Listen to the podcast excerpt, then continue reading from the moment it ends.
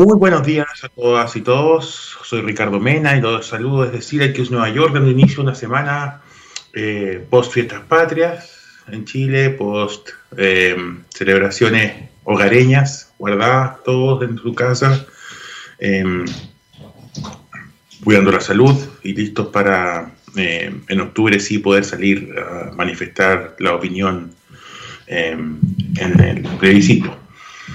Eh, el programa de hoy día viene con unos temas eh, bastante eh, conectados con la ciencia y la tecnología, aun cuando parecen no estar tan directamente vinculados con ellos y que tienen que ver con el lenguaje claro. Vamos a hablar con, Claudia Poblete, cómo esto se correlaciona con la modernización del Estado y los avances tecnológicos a nivel público. Y quería compartirles con ustedes también algunas ideas que están en discusión acá sobre todo por los cambios que, ha generado la pandemia a nivel de regulaciones y rol del Estado en, temas tecnológicos. Eh, el COVID ha acentuado la necesidad de regular distintos temas. Eh, por lo mismo tenemos acá en, Estados Unidos sentados ante banquillos a los dueños de las grandes compañías de Internet como, como Jeff Bezos, eh, Mark Zuckerberg, entre otros eh, declarando sobre todo por el uso de los datos. Eh, las discusiones y, la relevancia de los datos se ha vuelto cada vez más eh, fuerte, más potente, porque tienen una implicancia muy importante en nuestra vida cotidiana. Sin embargo, hay otras dimensiones que sí tienen que ver también con, esta discusión y que no son totalmente eh, abordadas. Y, y, sería bueno irlas considerando. Por ejemplo, el tema de la movilidad Hace poco supimos que Elon Musk, eh, el científico, el, millonario medio loco, así como una especie de Lex Luthor, eh, está desarrollando algo que se denomina Hyperloop, que es un sistema capaz de propulsar a las personas a una velocidad de 1200 kilómetros por hora, eh, lo cual significaría un ahorro tremendo de tiempos de transporte de las personas, pero ¿Qué pasa ahí con el tema urbano, rural, las regulaciones de velocidad, los tráficos, las rutas? Eh, es un tema que hay que pensar. Eh, también eh, está el tema energético. la fusión nuclear ha ido avanzando cada vez más como, una fuente de energía que podría asegurar gratuidad y universalidad del acceso a energía. Sin embargo, el tema de la contaminación y, las metas verdes también es un tema súper importante a considerar y que eh, Naciones Unidas tiene en discusión hasta el día de hoy. Fuertes temas por el Tratado de París y, esos temas. Eh, las instituciones globales ahí tienen un desafío de intervención importante en aportar soluciones, aun cuando hoy día estamos más debilitados que nunca respecto a la multilateralidad y la cooperación internacional y, esa debilidad ciertamente que nos afecta, sobre todo porque la globalización sigue funcionando. Eh, el otro tema es la modificación genética. Eh, hablamos hace algunos meses atrás con el profesor Juste sobre los neuroderechos. Eh, esto se conecta un poco con la modificación genética. se pueden encontrar enfermedades, la cura como enfermedades como el cáncer o la eh, pérdida de memoria, que se me olvidó cómo se llama la enfermedad, eh, el Alzheimer, eso, gracias Gabriel. Eh, se me está yendo la moto y no, estas enfermedades están sometidas a, a, duras investigaciones para encontrar curas permanentes y la modificación genética puede llegar a tener niveles tenebrosos en ese sentido y la regulación ahí es importante y el control. Lo, que hace el profesor Yuste con Ciro Colombara en Chile, por ejemplo, con a través del neuroderecho, es un desafío futuro súper importante que hay que considerar, sobre todo ahora que vienen etapas de modificaciones constitucionales en, el país. Y finalmente las redes sociales. Las redes sociales, el cambio de los patrones sociales, eh, hemos visto que todos los fenómenos estudiados implican cambios en los patrones sociales eh, las redes sociales han cambiado las relaciones humanas para siempre, eso lo tenemos súper claro. Eh, cuando recién partió Facebook era para conectar con amigos del colegio, con, gente que uno conocía, pero, pero los derivados y los cambios que fueron produciéndose fueron mucho mayores. Eh, hoy día está, hay mucha preocupación porque las redes sociales producen burbujas informativas y, y, esas burbujas informativas cambian las percepciones de la realidad exageran opiniones y también empiezan a dividir y generar conductas humanas eh, muy extremas. Eh, por lo tanto, pensar en tipos de regulaciones, aun cuando tengan costos políticos a quienes los hagan, puede ser un aporte súper importante a mejorar la calidad de vida, no solo de las personas, sino que también de los países en general las redes sociales es un tema que hay que ponerle mucha atención y ojo, ahí hay gente que está haciendo un trabajo muy interesante, así que hay que seguir con estos temas, poner atención a estas cuatro dimensiones que requieren regulaciones, sobre todo porque los estados tienen una regulación limitada dentro de sus fronteras y cómo podemos regular a, nivel transnacional, a nivel internacional, de cosas que tienen influencia no solo en un país, sino que en todo el mundo. Eh, así que eso, vamos a ir a una canción ahora eh, para volver con la entrevista. Nos vamos con los eh, escoceses de Travis y Sing.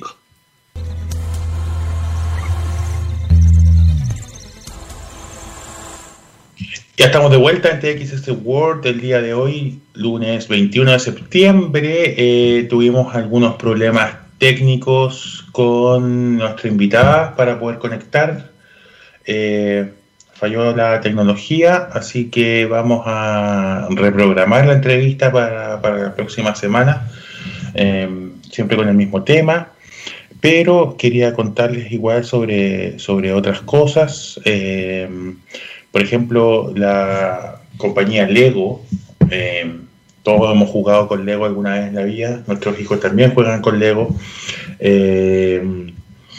está usando Machine Learning para eh, desarrollar un sistema de eh, reconocimiento de imágenes, eh, usando data virtual y un sistema que se llama YOLO B3. y es un problema muy interesante de Lego porque a través de del uso de modelos virtuales 3D, está creando eh, datos que permiten eh, gestionar un reconocimiento de imágenes, lo que permitiría desarrollar nuevas piezas y nuevos sistemas de armado eh, para usos más allá de la entretención. lo que hace es que se entrena un algoritmo manufacturando piezas manuales, como se vienen haciendo, después se eh, echa a correr en, las piezas con Lego, se repite y tiene una solución de trabajo eh, muy interesante e innovadora. Eh, en general, el desarrollo de las herramientas 3D, como las impresoras y otras cosas, han, mostrado ser soluciones interesantes para el desarrollo, por ejemplo, de, sistemas de ayuda para personas en situación de discapacidad, o, de elementos eh, de abaratar costos también en la producción de otros, de otros productos. Y eh, esto que está desarrollando Lego eh, puede ser una innovación tremenda, como les decía, no solo en el mundo de la entretención, sino que también en el, en el desarrollo de nuevas piezas y nuevos sistemas que pudieran aportar a otros universos. Siempre hablamos del, del, mundo virtual como una búsqueda de soluciones a ciertos problemas, pero que a veces pueden encontrar otras cosas, como cuando estoy buscando la cura para la jaqueca y encontrar eh, la cura para el dolor de rodilla. Ah, em, eso puede em, ser un aporte súper, súper interesante. Em, por otro lado, uno de nuestros villanos favoritos, Elon Musk, está buscando eh, desarrolladores de inteligencia artificial, pero lo que él solicita eh, es gente con talento, no, no, está requiriendo estudios, ¿ah? no, no, requiere un título eh, para desarrollar investigaciones. Esto ha generado una polémica en diferentes dimensiones, porque, porque lo que hace es que claro, él dice que funciona en base a talento, eh, pero también les puede pagar menos porque no tienen una certificación o algún título profesional que, que los valide como expertos o como buenos conocedores eh, de, la materia que tienen que investigar.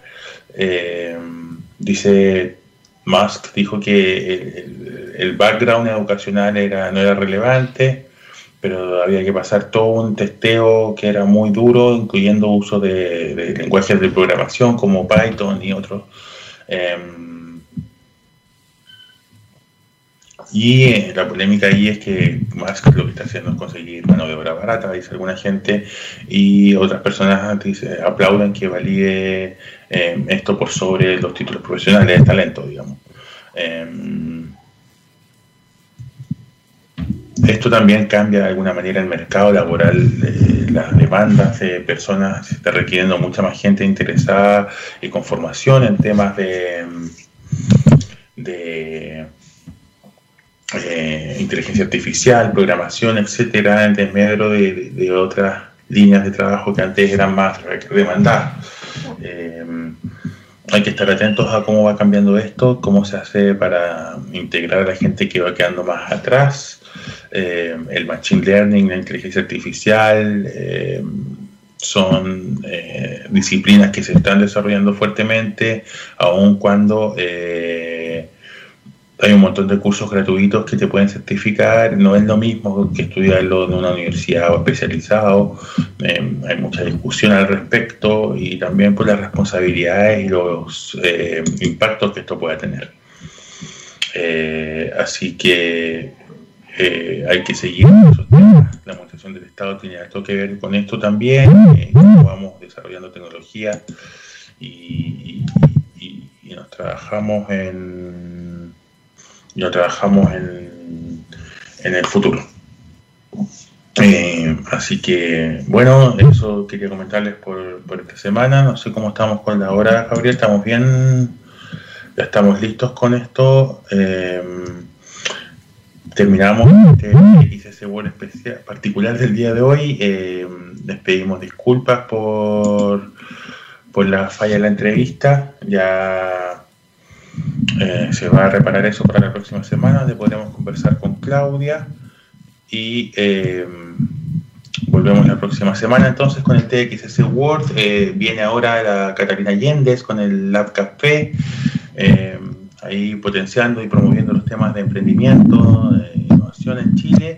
Así que quédense con nosotros con TXS que vienen temas muy interesantes. Después de la cata viene el profesor Jaime Coloma también con su TXS Topic, así que eh, tienen TXS World y TXS Radio para harto rato.